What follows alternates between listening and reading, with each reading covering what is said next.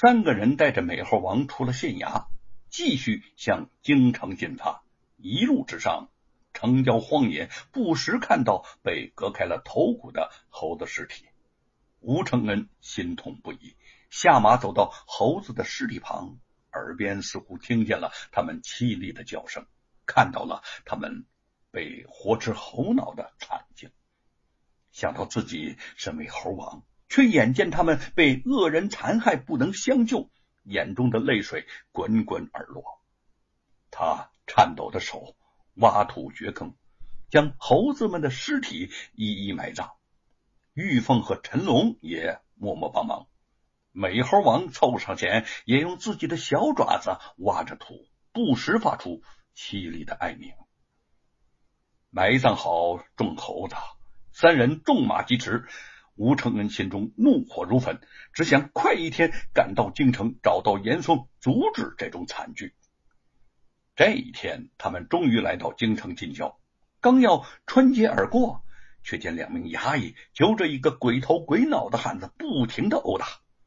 那个汉子是一边躲闪，一边哀求，两名衙役却不依不饶，打的是越发起劲儿。吴承恩见那汉子被打的可怜，动了怜悯之心，走到他们身边就喊道了：“哎，住手！哎，住手！你们身为衙役，光天化日之下殴打百姓，成何体统啊？嗯，还有没有王法了？”两个衙役停住手，眼中包含着嘲讽：“哼，他有种做错了事儿，难道就没有种承担吗？”吴承恩等人都看向那个汉子，那个汉子有些心虚的低下了头。众人狐疑的围上去，纷纷询问：“你是拦路抢劫了？啊，图财害命了？他若是有这样的本事就好了。”一个衙役挖苦的说：“那个汉子羞愧不已。”犹犹豫豫的抬头看了众人一眼，我我我我偷吃了县太爷的东西。说完，又迅速的低下头去。吴承恩见他果然有理亏之处，放缓口气对两个衙役说：“他偷吃东西虽然有错，但是你们也不能如此的打他呀，就饶过他吧。我想他也知道自己有错了，以后不会再犯了。”转身就对那个汉子说：“嗯，你说是不是啊？”那个汉子连连点头：“哎，就就是就是，我我我我再也不敢了。如果再偷，我就不得好死。”两个衙役望望吴承恩，又望望佩剑带刀的玉凤和陈龙，相互对视了一眼，顺水推舟的说：“呃，今天呐，看你们这三位好心人的面上，饶过这小子一遭。”等他们走后，吴承恩回想起刚才的情景，总觉得哪儿有些不对。若是普通食物，那两名衙役岂会如此不依不饶呢？就问那个汉子说：“你说，你偷吃的是什么呀？被他们打成这个样？”那个汉子咬咬牙说：“我我若不对你们说实话，也真对不住你们了。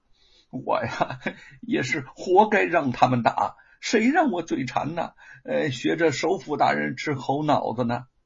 几个人都是一愣。吴承恩眉毛挑起，怒气上涌：“什么？你你也想吃猴脑子？”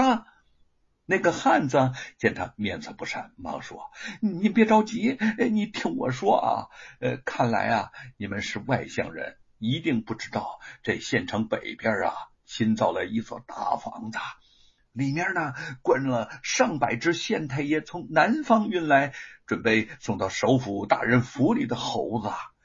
我呢，哎，就听人说首府大人吃活猴脑子能延年益寿，说什么这个山中走兽云中雁，陆地牛羊海底鲜，猴头燕窝呃鲨鱼翅，熊掌干贝鹿尾尖，哎，都是好东西。我我我我就想了，这。活猴脑子，他首府大人能吃，我就不能吃了。我尝尝鲜还不行吗？于是我就动了偷吃活猴脑子的念头。吴承恩闻言大怒，啪的一家伙猛一拍桌子：“你你怎么居然也想吃活猴脑子呢？你也想残害猴子？真是该打啊！不该杀！汉子战战兢兢的苦笑：“你你别发这么大的火啊！我我若是吃到嘴里头挨打，也就不冤屈了。我根本就没吃到。”陈龙目光如电，冷冷的看着他：“你说没吃到？你干嘛说自己偷吃了县太爷的东西？”那个汉子苦笑着说：“我我我不那么说，他们怎么能够放过我呀？啊，昨天夜里我到大房子去了，想偷一只猴子，那个猴子没偷成，反倒被刚才那两个衙役给发现了。亏得我机灵，拔腿就跑，他们只看见了我那么一个背影。不过人要是倒霉，就是喝口凉水都塞牙缝。”我刚才上街，他们发现我衣服上沾了不少的猴毛，就把我给抓住了。听他说完前因后果，再看看他那鬼头鬼脑的样子，三个人都不由得皱眉。真是可怜之人必有可恨之处。那个汉子说完了话，找了个借口就偷偷的溜走了。吴承恩皱眉细想，他说的那个被抓住的上百只猴子。不由得向玉凤望去，玉凤和他心有灵犀，一见他的神色就知道他在想什么，微微点了点头。当晚，三个人照着那个汉子所说的路径慢慢寻了过去。所幸那座新造的大房子十分醒目一照，知县根本就没有想到会有人胆大包天来动这些猴子的念头。只派了两名衙役守夜，陈龙和玉凤轻轻上前，没费什么力气就将他们打晕了。之后砸开门锁，将关在里面的猴子全都给放了出来。美猴王乍见如此多的同类，十分兴奋，和众猴子猴言猴语的叫了那么一会儿，众猴子就各自窜窜跳跳的跃出墙去，很快就消失在了夜色之中。第二天，满县传说着知县从南方运来准备孝敬首府的上百只猴子全被人给放走的奇事儿。消息很快就传到了首府严嵩的耳中。虽然没有任何证据，可是他却立刻就想到了吴承恩。